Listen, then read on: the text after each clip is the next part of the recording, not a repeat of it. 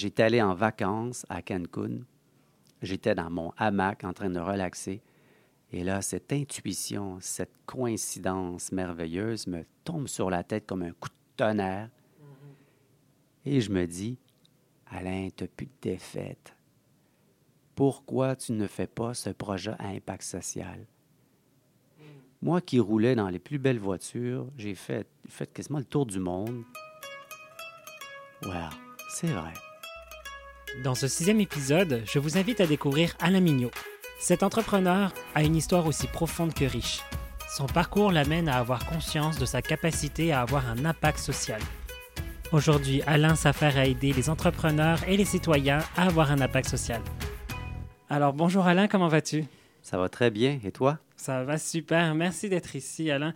Euh, je suis bien content de pouvoir euh, présenter euh, ce que tu fais, ton projet. J'ai beaucoup apprécié justement visiter ton environnement et en ce moment, tu es pas mal présent, donc on te découvre de plus en plus et on découvre une histoire assez riche. Alors, pour t'introduire, je vais t'inviter à, à nous dire un peu qui tu es et ce que tu fais. Qui je suis? Je dis toujours la même chose. Je suis né dans une ruelle, dans une poubelle, couvercle fermé. Et pourquoi je dis ça? C'est juste pour démontrer à quel niveau de pauvreté là, que nous étions dans les années 69, euh, lorsque mm. mon, enfance de Saint-Henri. Donc, j'ai été né euh, à Saint-Henri, j'ai passé par les couvents, les collèges, euh, les familles d'accueil, mm. et par la suite, bien sûr, j'ai déménagé en appartement à l'âge de 15 ans. 15 ans, j'étais en appartement avec mon grand frère que j'ai mis à la porte trois mois après parce qu'il faisait trop la fête puis il vidait le réfrigérateur avec ses, ses multiples girlfriends. Hmm. Après ça, je me suis. Quand même assez tôt, été entrepreneur. Mais en fait, on peut appeler ça entrepreneur. Mon premier job, c'était vraiment euh, sur la rue Notre-Dame à Saint-Henri. Je quêtais de l'argent.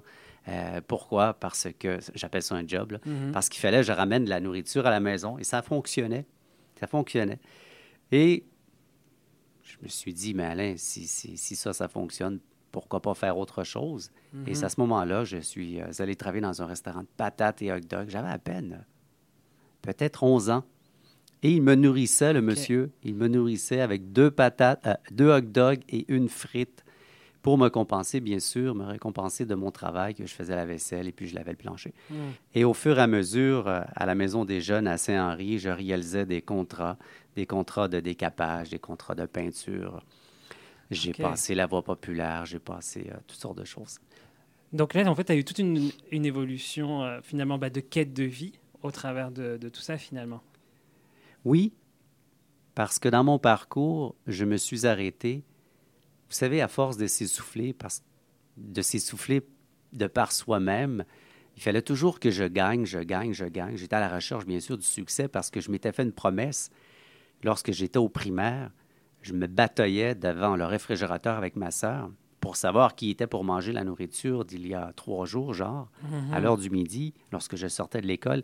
Et puis, je me souviens, cette fois cette fois-là, j'étais parti dans ma chambre en pleurant, puis je me promettais un jour d'être millionnaire. Mhm. Mais à l'âge que j'avais, être millionnaire, je n'avais pas la notion. C'était quoi? C'était pas pour m'acheter une voiture, et ni, plus de m'acheter des bijoux, mais c'était juste pour bien se nourrir. Mhm.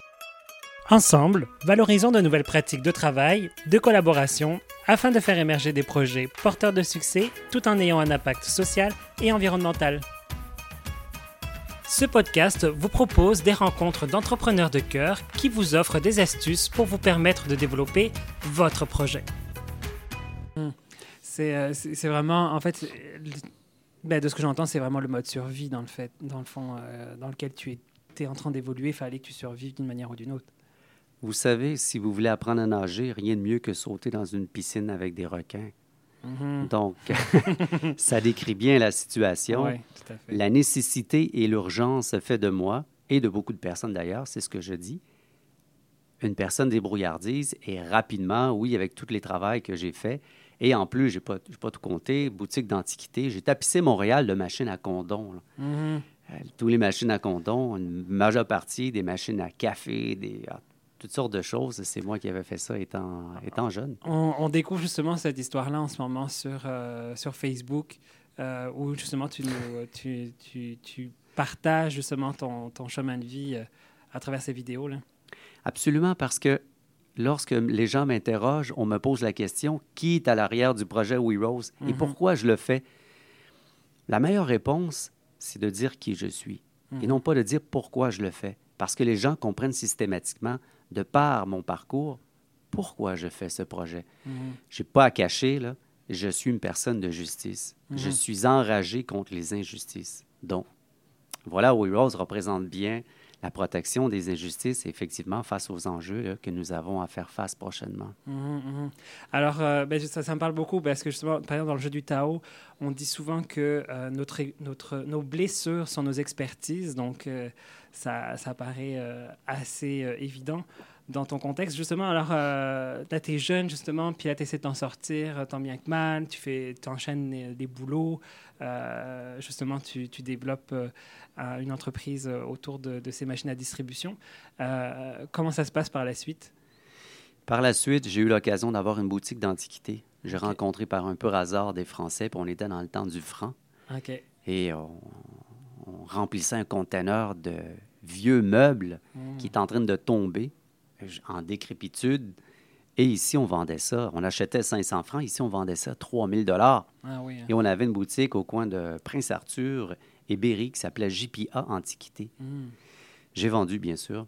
Après, avant ou après, je me souviens pas exactement, j'avais mes machines à, à condom, mais des machines à tampons aussi, à finger tickler. Bon, c'est toute une histoire. Mais ce qui était très intéressant, c'est lorsque j'ai introduit des machines Internet, des bornes Internet sur le marché ici à Montréal. Parce que l'Internet n'existait quasiment pas dans les foyers, dans les, dans les domiciles. Mhm. Et j'avais installé ça dans quelques centres commerciaux, euh, cinéma, euh, quartier latin euh, sur la rue Saint-Denis. Et on mettait un dollar et on pouvait aller sur la toile du Québec. Je- bon, Ah, je- mais les, inlet- les gens qui nous écoutent, là, la toile du Québec, c'est avant Google. Ça n'existait pas Google dans Ouais, ce temps-là. c'est ça. Et c'était une grosse machine. On mettait un dollar, puis on avait 15 minutes pour aller chercher nos mails. Et puis, Mm.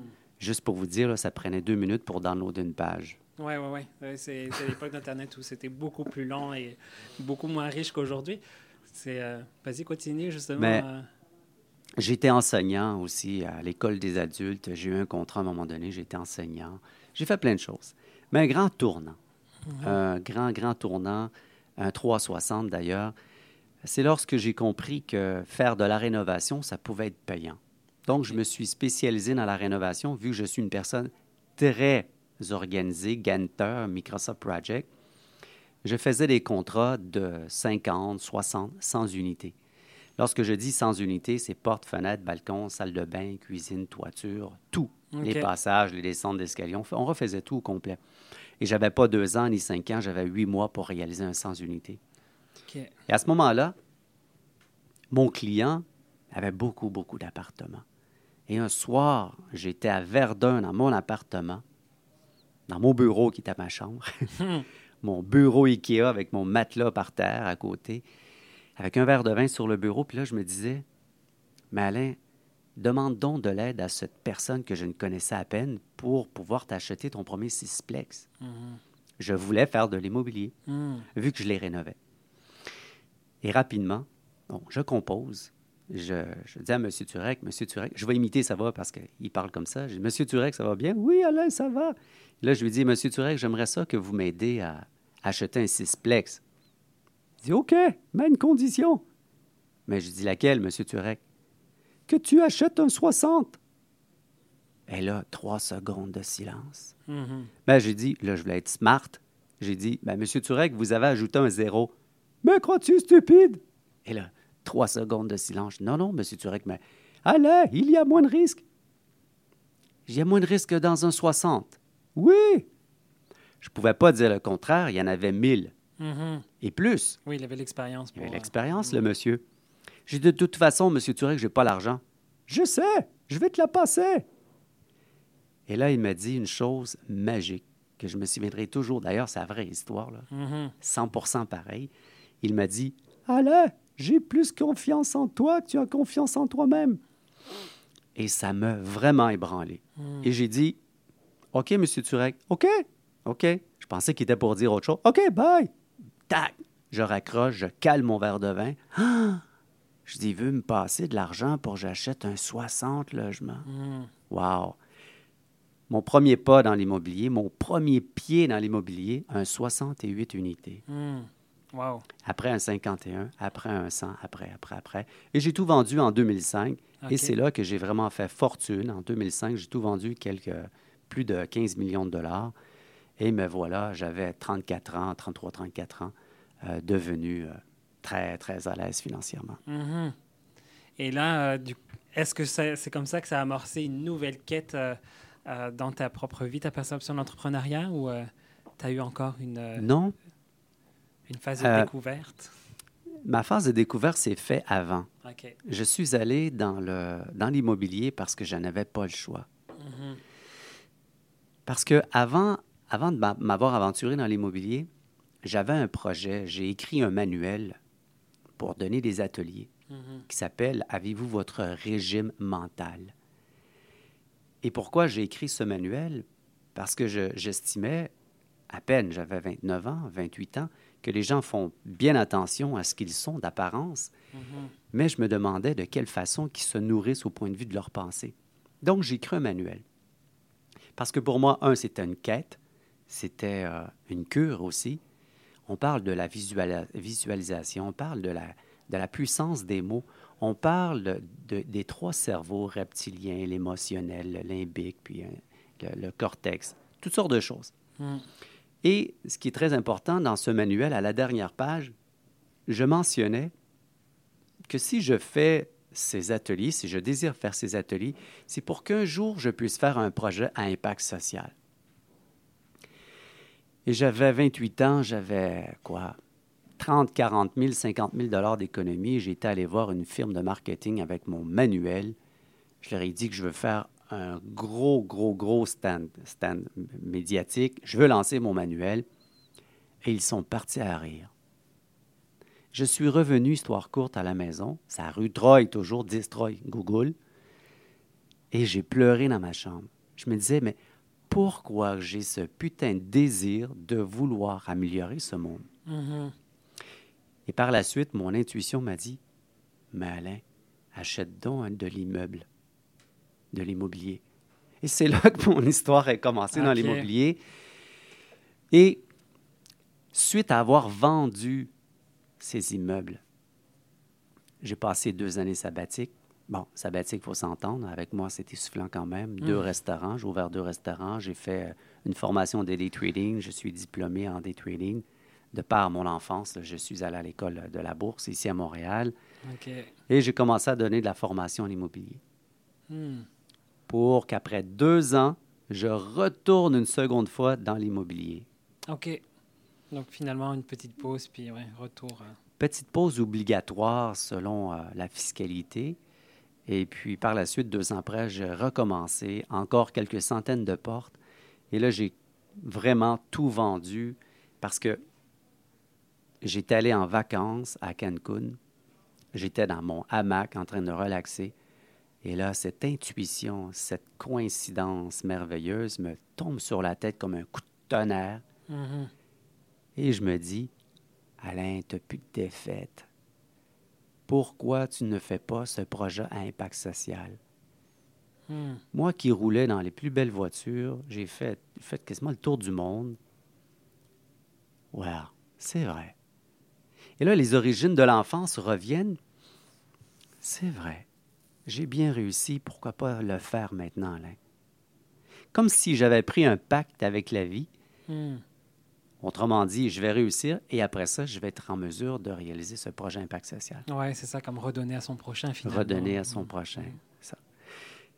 Et bon, je ne savais pas quoi faire. Bon, euh, je passe des histoires, bien sûr. J'ai tout parcouru dans, la- dans les Écritures. J'ai lu les livres apocryphes de Nagamadi, de la Haute-Égypte. J'ai lu le Coran, j'ai lu le, le Sutra du Lotus, les Krishna, les Bouddhas, Saï Baba.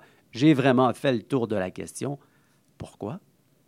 Parce qu'il fallait absolument que je fasse le ménage de cette mémoire latente dans mon inconscient qui provenait de mon enfance. Mhm. Là où tous les peurs, la crainte ou la limitation que j'avais étaient stockées. C'est comme un disque dur, Oui, tout l'inconscient. à fait. Tout à fait. Donc, je me suis reprogrammé avec toute cette quête d'écriture puis de recherche. Et par la suite, le coup de tonnerre. Et là, je me disais, Malin, tu n'as plus de défaite. Qu'est-ce que tu fais? Mhm. Et là, je ne savais pas quoi faire. Une chanson, une pièce de théâtre, un livre, un projet web. J'avais aucune espèce d'idée quoi faire. Je m'étais ouvert un deuxième bureau, j'avais la tête étendue là, sur le bureau. Puis là, je me cognais un peu la tête. Alain, Alain, Alain, qu'est-ce que tu vas faire comme projet? Mhm. Aucune idée. Ah, surtout qu'en plus, finalement, tu avais aussi toutes les possibilités du monde. euh. J'avais les moyens pour lancer un projet. Mhm. et je ne savais pas quoi faire et de quelle façon faire. Mais lorsque j'ai découvert, bah, de par mon goût de l'anthropologie puis euh, ma curiosité, lorsqu'on constate que 80% des poissons qui sont en voie de disparition, écoutez, tout ce que je dis là, c'est de la, c'est pas moi là, c'est les scientifiques. Ben, il y a un problème. Mhm. Il y a un problème qui s'en vient. Si, si on a passé la barre des 50, on va atteindre le 85, le 90. Il va arriver quoi? Lorsque on est inconscient qu'à chaque fois qu'on boit, excusez-moi l'expression, une putain de tasse de café, ça prend 200 litres d'eau dans le rapport de Planète 2017, Mhm. il y a un problème. La chaîne alimentaire est en train de s'inverser. Mhm. Ce que l'on mange nous rapporte moins de calories que cela prend pour avoir la nourriture dans notre assiette. Euh, rien ne va plus. Des enjeux, il y en a vraiment pour tout le monde, Oui, oui. dans tous les On n'en domaines. manque pas, là, c'est ça. Que ce soit de l'injustice, que ce soit au point de vue de la nature, ou de l'environnement, ou de la nourriture, il y en a vraiment partout. Et je me disais, bon, à partir de là, qu'est-ce que tu fais? Mais je sais très bien, j'ai étudié, de par la connaissance des, des livres que j'ai pu euh, avoir, le comportement de l'être humain. Mhm. Et à titre d'exemple, lorsque j'étais chez LG2, bon, j'ai fait un premier projet, je l'ai mis à la poubelle, je me suis redressé les manches, et j'ai recommencé. Mon premier projet était un projet web dans la, avec la chaire en éco-conseil dans le développement durable. Mhm. On demandait aux gens de prendre des engagements au point de vue de l'environnement, les quatre pôles de- du développement durable. Ça n'a pas fonctionné Mhm. j'avais négligé un aspect de l'être humain super important. Si le voisin ne le fait pas, pourquoi je le ferais? Autrement dit, tu es seul. Ce pas un réseau social. Tu es seul, tu fais un engagement. Qu'est-ce que tu as comme mérite? Mhm. On ne le savait pas. Donc, j'ai pris ce projet, je l'ai mis à la poubelle parce que c'est ce qu'on m'a dit de faire, après beaucoup d'argent avoir investi dedans, et j'ai recommencé. Mais cette fois-ci, ce qui était très important pour moi, c'était de ne pas lancer ou faire ou donner un coup d'épée dans l'eau. Ouais. Je reviens à mon histoire lorsque j'étais chez LG2. Je disais aux gens, ils sont vraiment smart, ces gens-là, c'est- des méchants brains dans leur domaine respectif, bien sûr. Je leur ai dit, il faut arrêter d'utiliser le mot changement. Et là, on m'a dit, Malin, si tu veux pas qu'on utilise le mot changement, c'est quoi ta plateforme? Bon, j'ai écouté. J'ai dit, je vais vous dire quelque chose qui va vous sembler étrange. Je vous expliquerai par la suite. Pour moi, le changement, c'est le mouvement dans le silence. Et là, tout le monde me regardait avec des gros yeux. Avant que je paraisse fou, je leur ai dit, attendez, vous savez ce que ça veut dire? Non. Ça veut dire, ferme ta gueule et bouge. Mhm. C'est ça que ça veut dire le changement.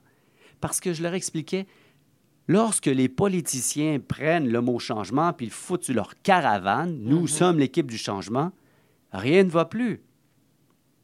Le changement a été dilué par l'inaction. Mhm. Tout à fait. Et c'est pour ça que je dis, le changement est dans l'action. Et c'est pour ça que lorsque je témoigne avec une diapo, j'accroche sur le mot la phrase de Gandhi qui dit Soyez, Mhm. soyez le changement, blablabla. Mais on connaît les solutions, on connaît les enjeux, on sait qu'il y a un coup de tonnerre qui va nous tomber sur la tête. Mhm. Et le mot soyez, être le changement, nous le négligeons Oui, encore. fait. En fait, pas tout le monde, mais le feu est plus rapide à prendre après ce qui la est baraque. médiatisé, que- effectivement. Du coup, on se retrouve avec un, un terme qui est complètement galvaudé. On ne, on ne croit plus au changement parce que le changement, on l'associe à des idées qui sont médiatisées d'une certaine façon et, et- ou politisées et qui ne sont pas euh, appliquées finalement. euh. qui ne sont pas appliqués. Mais vous savez, dans le documentaire d'Al Gore, il a dit bien, s'il fallait dire la vérité, aux citoyens de notre réalité. Il n'y a pas une personne qui se présente aux élections qui va gagner. Mhm. Pourquoi? Parce que lorsqu'on parle des enjeux, on fait appel à la mémoire latente et au reptilien, le cerveau. Et ça crée de la peur et de la passivité. Mhm. Si, vous savez, entre parenthèses, dans un discours d'un politicien, on appelle ça des discours d'illusionnisme puis des discours de causalité. Mhm. Il doit nécessairement, des grands orateurs, passer par les trois cerveaux. À titre d'exemple, lorsqu'on commente, lorsque tu es avec, on est avec notre femme ou nos enfants, on se dit Ah, ah, je suis fatigué, mon Dieu, si j'arrête pas, je vais m'évanouir, ça n'a pas d'allure, comment est-ce que je travaille? Cerveau reptilien. Le cerveau reptilien, c'est la peur. Après ça, le limbique. Tu sais quoi? Ah, ça serait cœur, hein, si on partirait en vacances, me semble. Ah, tu te souviens-tu lorsqu'on est allé à Paris? Et là, on rêve, c'est Mhm. l'émotion, le limbique. Le troisième, ouais, mais tu sais quoi, chérie? Notre budget ne nous le permet pas, puis euh, on ne pourra pas parce que ah, tu ne pourras pas prendre congé. L'analyse de la situation, le limb, pas le limbique, le cortex. Mhm. Il faut passer par ces trois choses. D'ailleurs, lorsqu'on présente en tant qu'entrepreneur, on demande quoi? Tous les startups. Ouais. On demande le pain, Ouais. Ah complètement. le, le pain, la solution et comment tu vas le faire. Mhm. On passe par les trois cerveaux. Tout à fait. Voilà. Ah, Il y a aussi euh, euh, notre cher ami Simon Sinek aussi qui en parle beaucoup avec le pourquoi, de pourquoi on est là, puis euh, de comment et le quoi. Donc de, de passer par les différentes phases pour bien saisir l'importance du projet et de faire vibrer les gens. D'ailleurs, il y a aussi l'effet miroir qui va se faire, c'est que plus on va activer ces, ces certaines zones dans notre cerveau, les, quand on va en parler, les gens vont activer les mêmes zones dans leur cerveau finalement, sans s'en rendre compte en fait. Donc, euh, Très intéressant ce que de, de- de- de quoi tu parles. Ah, Il y a des livres qui se vendent qui s'appellent Le même, le gène égoïste, parce que oui, il existe, même les grandes boîtes de marketing, ils l'ont compris, même Hollywood, ils l'ont compris, il existe des poules génétiques, c'est de la science, c'est pas moi qui, pas moi qui l'invente. Il- Mhm. il existe des poules génétiques dans la société. Des gens qui vont répondre à l'appel, et puis il y a des gens qui répondront jamais à l'appel parce que nous avons les mêmes poules génétiques. Selon le livre mhm. Le jeune égoïste ou plusieurs autres stratégies de marketing, Tout le même, Mhm. bien sûr. Découvrez des faire ensemble collaboratifs, humains et conscients. Pour encourager ce podcast, laissez-nous quelques étoiles et commentaires sur votre iTunes ou votre système de balado-diffusion. Il vous est également possible de partager ce podcast au travers de vos réseaux sociaux. Hmm. Alors, euh, du coup, c'est ça qui t'a amené justement vers euh, à, à la conception de We Rose? Oui, c'est ce qui m'a mené à la conception de We Rose. Dans certains blogs, lorsque je rencontre des personnes pour écrire un article, je dis je ne pouvais plus rester à rien faire. Mhm. Je ne pouvais pas rester à rien faire. Je ne comprends pas les gens. Je, me dévoile. Je ne comprends pas les gens qui sont richissent à craquer, qui ne font pas le nécessaire pour améliorer le sort, non pas juste de cette planète, du futur de leurs enfants, de leur prochaine génération. Lorsqu'on veut léguer, je suis convaincu que tous ces hommes d'affaires qui ont de l'argent ont tous des testaments. Mais il y a un problème dans le testament. C'est lequel? On ne peut pas garantir qu'il va y avoir de l'eau potable, à part, à part que de payer un banqueur à- pour la future génération. Mhm. Donc moi, j'invite tous les gens qui ont la capacité, oui, de faire le nécessaire pour aider à améliorer le sort de cette planète. C'est pas juste au point de vue d'environnement, on parle de l'économie, on parle de la justice, on parle de, de nourriture. Euh, Il y a plein de, de facteurs à laquelle on doit se manier le derrière, excusez-moi l'expression, je l'aime bien d'ailleurs, pour bouger. Mhm. Moi, je dis que le- nos derrières chauffent, mais ça brûle pas encore. Oui, oui, oui. Là, on a, en plus, on en a beaucoup parlé cet été, finalement, encore plus que d'habitude, sur le changement climatique, par exemple. Je suis allé, j'ai participé à la COP 21. On est rendu probablement à la COP 24, 23, OK. et c'est pas encore réglé. Non. On attend quoi? Mais on a vu des exemples, par exemple, comme en France, où euh, Nicolas Hulot, qui est très investi euh, a démissionné parce qu'il s'est senti incapable finalement de pouvoir aider au niveau du gouvernement et qu'il se sentait beaucoup plus apte en tant que citoyen finalement à pouvoir faire bouger les choses plutôt que dans une situation de pouvoir a priori. Sincèrement, cette personne, c'est un grand homme et surtout un vrai. Il a mis de côté son travail de politicien VS sa passion. Souvent, on se pose la question, hein, avec les promesses que nous avons de nos politiciens, Mhm. est-ce que c'est vraiment vrai ce qu'il dit et ce qu'il prétend vouloir faire? Mhm. Oui, il y a des facteurs qui font en sorte que les politiciens ne peuvent pas toujours réaliser leurs promesses, mais lorsqu'une personne démissionne parce qu'il est incapable de respecter son engagement envers soi-même avant tout, son intégrité et à la société, wow, chapeau, chapeau. Écoute, ben, je ne veux pas, pas faire ma langue sale, mais si tous les politiciens agissaient de cette façon, je pense qu'il n'y aura plus grand monde en politique. Non, ou alors en tout cas pas ceux qu'on connaît actuellement, effectivement. Et euh, donc, We Rose, euh, est-ce que tu veux nous parler un peu plus de- du projet justement euh, de We Rose? WeRoll, c'est un réseau social avant tout. C'est une communauté, une Mhm. communauté engagée euh, autour des injustices, des revendications sociétales. Là, en fait, WeRoll, qu'est-ce qu'il apporte de différent? Je vais parler un peu de, de- de qu'est-ce que nous apportons en- dans la différence. Il existe un site qui est très connu, qui est change.org, qui a basé son modèle d'affaires, puis beaucoup d'autres, seulement sur la pétition. Mhm. Et on sait très bien que la pétition est un appui électronique, mais que souvent, oui, ça fait changer des choses, mais souvent ne suffit pas en tant qu'action à changer les choses. Je blasphème parce que je prends le mot changer. à faire euh, activer le Oui, changement. Bon, Bouger et tout ça. bouger les choses. Donc, ce que nous avons fait, nous avons créé un site, oui, qui apporte la pétition, qui on a la possibilité de faire une pétition sur n'importe quel enjeu, mais au-delà de la pétition, nous avons 80 quelques actions présentement sur le site. Et ce n'est pas nous qui les avons inventées, ce sont les gens qui les ont mises en place parce qu'on peut créer des actions personnalisées, telles que la pétition, le boycott, le recours collectif, une mise en demeure, une manifestation, une chaîne humaine, n'importe quoi est le bienvenu. Et pourquoi nous l'avons fait comme ça? On a étudié les segments du marché. Et c'est pas vrai que c'est tout le monde qui peut s'engager de la même façon. Mhm.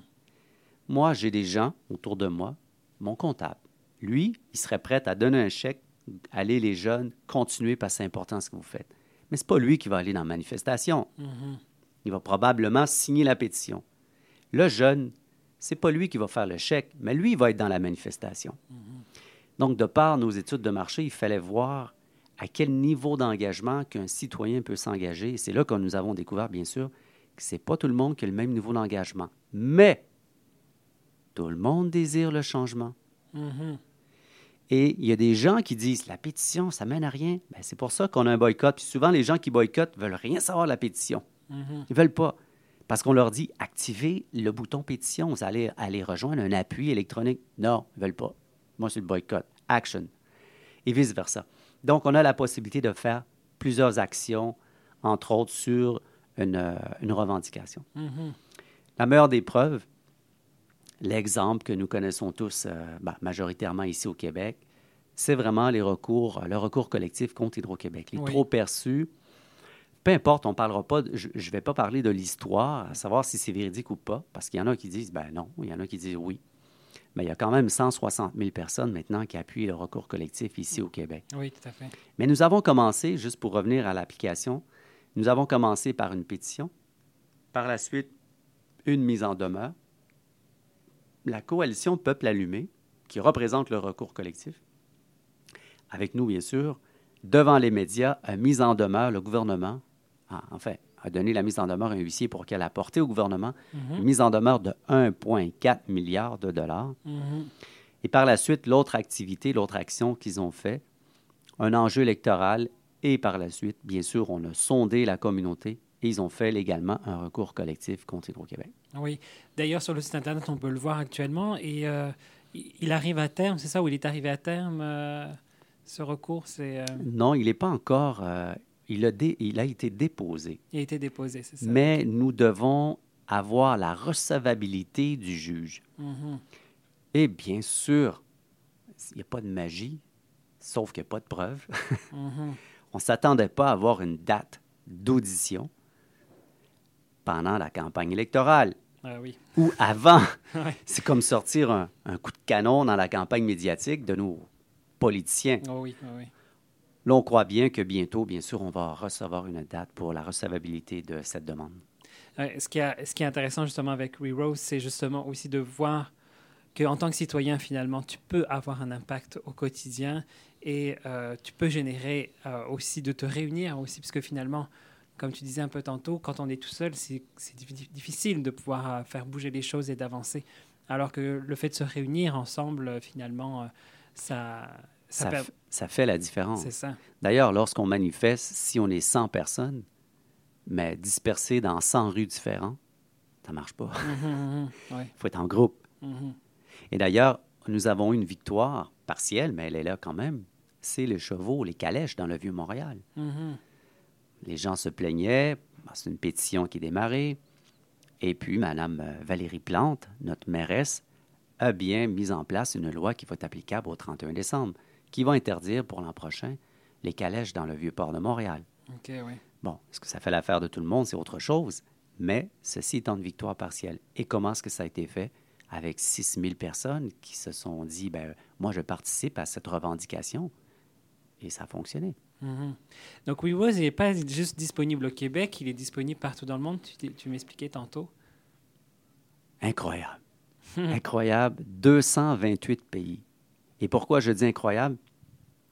Parce que je m'attendais à ce qu'il y ait 194 pays, comme tout le monde, 193, 196, reconnus par l'ONU. Mhm.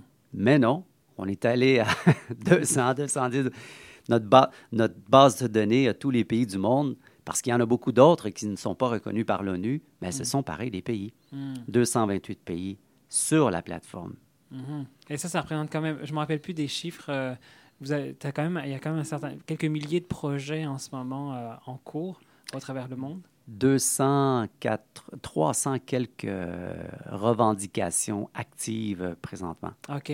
Alors, en fait, les quelques milliers, c'est des projets qu'il y a eu depuis que vous êtes euh, créé. Parce qu'il me semble que j'ai vu quand même un chiffre à. C'est des actions. Lorsqu'une personne prend action, on comptabilise, on dit X nombre de personnes a pris action, Ah, OK, c'est ça. Donc, mais là- pas créé OK. Donc là, il y a eu un peu, quelques milliers d'actions et. euh, centaines de mille. Voilà, Ah, c'est c'est quand même assez impressionnant. Oui. C'est et là, qu'est-ce que tu vois justement comme type de revendications qui apparaissent le plus souvent, euh, justement, au travers de ReRose? Selon nos statistiques les plus populaires, environnement, Hmm. animaux et justice. Selon toi, pourquoi justement? J'ai beaucoup de difficultés à, à répondre à cette question parce que j'ai quand même tenté d'étudier le comportement et pourquoi. Mhm. Et même, euh, j'en suis euh, déboussolé. euh. tel que j'expliquais tout à l'heure, on avait une revendication, un super de bon plan avec Edward Snowden. On était en contact avec les avocats d'ici à Montréal qui protègent et qui demandaient au ministre de l'immigration canadien d'accepter ces anges qui étaient en Chine, Mhm. qui, soi-disant, n'ont pas mérité, mais auraient pu avoir, euh, peu importe, euh, la, la- la- la torture ou la mort. Et on a fait une action ici. Ben, Quelqu'un fait une action, c'est une association pour justement que l'on accepte les anges qui ont protégé Edward Snowden, ici au Canada.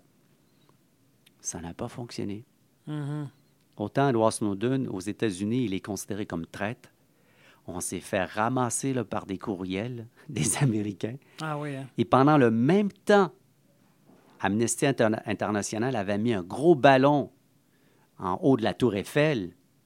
Il faut, il faut sauver Edward Snowden. Mhm. comprend rien. Ben, ce sont des mœurs différents. Et après, bien sûr, on n'a pas tiré à plug, mais ça n'a pas fonctionné. Mhm. Probablement qu'il y a des gens qui ont appelé le ministre parce que c'était une date qu'il fallait céduler, qui a été cédulée pour appeler le ministre toute la même journée, OK, oui. pour dire Hey, le ministre là, fait quelque chose. Ce sont des gens quand même corrects. Ils ont protégé Edward Snowden. Bon, passons. Après, ce qu'on a fait, c'est qu'il y avait quelqu'un qui, euh, qui a lancé une pétition sur un ours, l'ours le plus malheureux au monde, qui est Pizza Bear, Mhm. qui est enfermé dans un centre commercial en Chine. Et vous savez quoi? 50 000 appuis dans un mois. C'est pour ça que j'ai de la difficulté à comprendre Mhm. pourquoi. Pourquoi qu'un ours va passer avant des êtres humains. Mhm. Mais bon, c'est la communauté. Nous ne sommes pas là pour juger. Nous sommes là pour appuyer et propulser. Oui, tout à fait. Mais Je pense que ce que je trouve intéressant, c'est qu'il y a un niveau de conscience qui est peut-être différent aussi entre Edward Snowden puis euh, cet ours aussi. Parce que, comme tu disais tantôt, finalement, l'un des premiers, c'est l'environnement qui nous touche le plus. Donc, peut-être qu'on a un niveau de conscience qui est beaucoup plus élevé que sur le- les enjeux liés à Edward Snowden, peut-être aussi euh, moins sensibilisé, peut-être. euh. Oui, tout à fait raison. Mais aussi, on s'est aperçu dans, dans le marketing que l'on fait pour aider la, la coalition ou peu importe, lorsque un, lorsqu'un animal porte un nom, c'est beaucoup mieux. OK, oui. Donc lui, c'était Pizza Bear. C'est pas un ours, Mhm. c'est Pizza, l'ours. Et lorsqu'on fait des recherches sur Internet, Pizza Bear, ben, c'est sa photo qui sort. Mhm. Ouais, donc il y a- il y, a un attachement qui s'est créé. Il y a un attachement qui s'est créé. C'est plus facile à identifier. C'est plus facile parce qu'on l'on dit toujours à nos gens qui font une revendication parce qu'on les aide, il faut que ça soit réalisable, atteignable et viable. Mhm. Tel qu'une personne nous a déjà proposé un projet en France, parce qu'on est quand même 80 000, euh, ils sont 80, 80 000 Français sur la plateforme. Six mois après la date qu'elle avait mise en ligne, elle voulait faire une manifestation dans 12 pays. Mhm. Et donc là, heureusement, on lui a expliqué, écoute, il faut que ça soit viable et atteignable. Pourquoi? C'est comme un âne. Si on met la carotte de l'autre côté de la rue, puis on lui dit d'avancer, ça ne marche pas. Mhm. L'être humain est ainsi de Si nous voyons que c'est faisable et réalisable, nous allons participer moi-même. Mhm. Si c'est Ah, viens avec moi décrocher la lune, ben, je ne vais même pas t'écouter. Mhm, mhm. Oui, c'est ça. Il faut qu'on puisse se, se raccrocher à quelque chose et sentir qu'on puisse avoir un impact. Du coup, ce que j'entends, c'est que vous accompagnez les gens. euh, certaines... Comment vous accompagnez ces gens-là? Que- Comment ces gens sont accompagnés euh, au travers de WeRose On a une procédure de sélection, OK. non pas qui est meilleur que l'autre, la façon que le plan a été rempli, euh, la revendication. Et même si des fois, parfois, elle n'est pas totalement remplie, on va quand même le contacter, la personne ou la personne, pour que l'on puisse euh, l'aider. Pourquoi? Parce qu'on constate que le sujet est soit d'actualité, soit très intéressant. Et par la suite, on fait un test sur notre marché. En fait, notre marché de, de par les WeRose qui sont sur la plateforme, tant qu'à savoir s'ils sont intéressés ou pas. Mhm.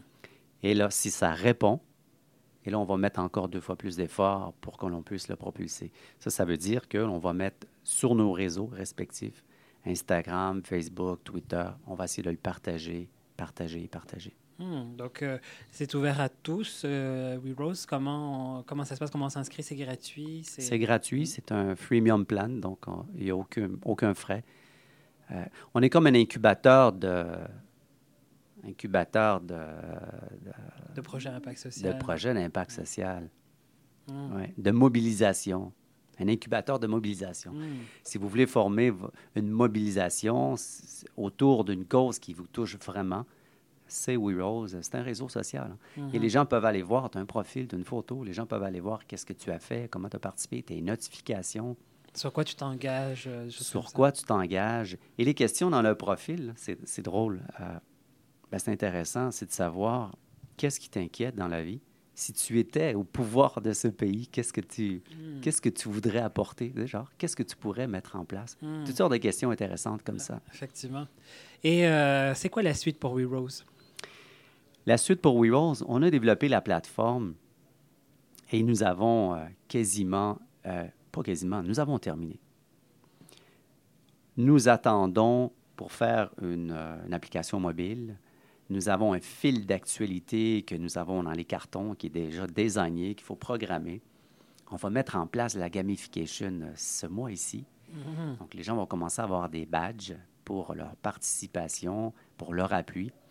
Et prochainement, nous allons dans une campagne de sociofinancement par équité. C'est quoi? C'est que nous allons demander à tous les Canadiens, Canadiens, Québécois, Québécois de devenir actionnaires en échange, bien sûr, d'un petit investissement de WeRose. Et pourquoi nous avons opté et pris ce chemin? Parce que c'est un projet communautaire. C'est un projet qui appartient à la société, au peuple. On ne peut pas faire autrement.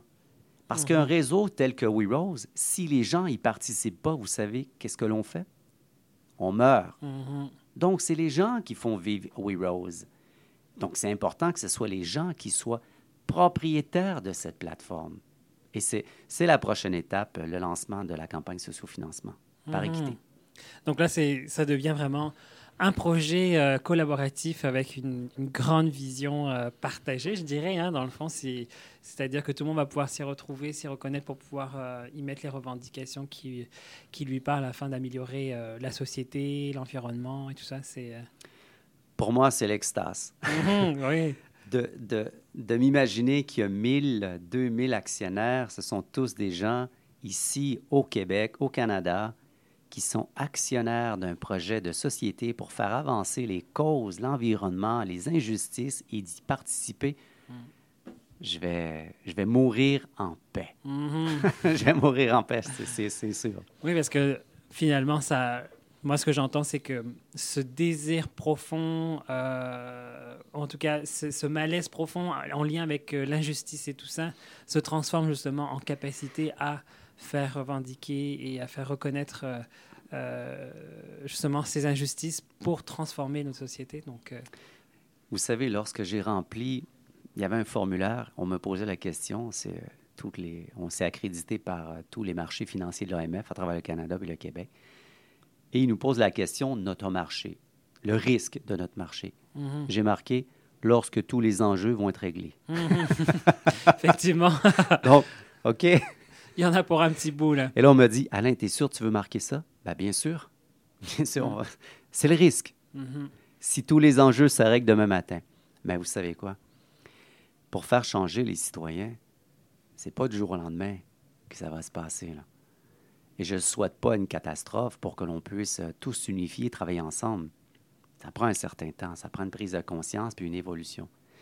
Et c'est pour ça que je dis souvent, dans une vidéo que j'ai témoignée, je dis que je le fais pour mon enfant. Mhm. Je le fais pour les futures générations. Probablement qu'on va tous être morts lorsqu'on va avoir les bons résultats de notre application aujourd'hui. Mhm. C'est pour ça. Et euh, justement, si tu avais un conseil à donner, un truc euh, aux entrepreneurs ou aux porteurs de projets, toi qui es riche d'expérience, ça serait quoi? Ah, c'est toujours une bonne question. Vous savez, souvent je dis aux gens, lorsque je, fais du coaching, c'est pas ton projet, c'est pas ton idée, c'est vraiment la personne qui est à l'arrière du projet et de l'idée. Que moi, moi-même, à laquelle je m'intéresse. Parce que s'aventurer dans l'investissement d'impact social ou dans les projets d'impact social, il faut de l'acharnement.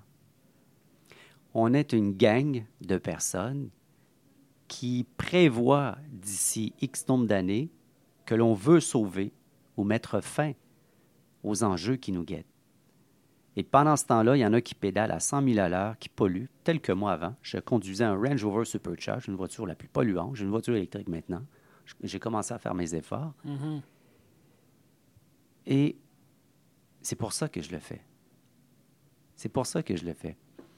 Parce que il faut le faire, mais ces entrepreneurs, ils doivent comprendre qu'ils sont face à une minorité, je dis la vérité, une minorité. Attendez, tout le monde a le vieux sentiment que le marketing savent, l'espoir, et même les politiciens le savent, l'espoir, et c'est comme ça qu'ils gagnent leur élection. Oui, on a tous espoir de vouloir changer, mais celui qui fait un projet d'impact social, persévérance. Et hmm. lorsqu'on porte le projet dans le cœur et non pas dans la tête, ben vous allez passer au travers de tout, même si votre idée n'est pas ficelée à 100% hmm, hmm, même si vous craignez ou quoi que ce soit, vous allez passer au travers si vous le portez dans le cœur. Mhm. Ouais, Les vrais, les vrais, C'est ça. les vrais. La persévérance, l'acharnement. Mhm. Et ben, dans ces cas-là, maintenant, juste pour euh, te donner le mot de la fin, si tu avais une chose à dire que tu n'as pas pu dire pendant l'entrevue, ça serait quoi? Ou autre chose d'ailleurs. En fait, je reviens toujours sur le fait que le changement est dans l'action. Mhm. Et ça va faire rire peut-être ceux qui nous, nous écoutent. Je l'avais compris il y a si longtemps, mais je ne l'avais pas appliqué. Mm. Vous savez, une abeille qui tourne autour d'un pot de confiture. Une fois, j'étais avec une concubine, puis elle me demande qu'est-ce que je voulais faire. Je pense que c'est moi qui n'avais pas compris. Et là, je lui dis qu'est-ce que je voulais faire. Elle me dit, let's do it. On n'a pas besoin de dire qu'on va changer. Lorsqu'une personne bouge, porte action, nous voyons qu'il change. Mhm. Et c'est vraiment le, le verbe soyez. Je veux sensibiliser les gens à cela.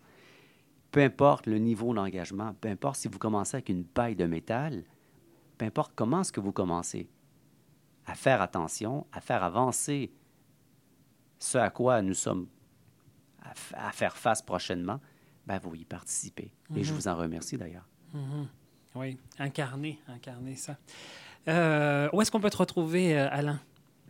Sur tes réseaux sociaux, euh, sur Mon Dieu. WeRose, euh, le site internet et tout ça?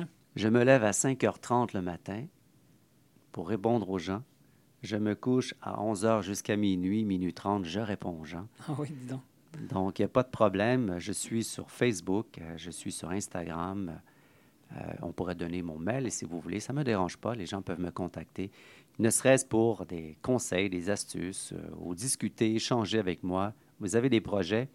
Bon, il y en a plein là, qui m'en qui m'en- qui m'en présentent ou euh, qui m'en partagent.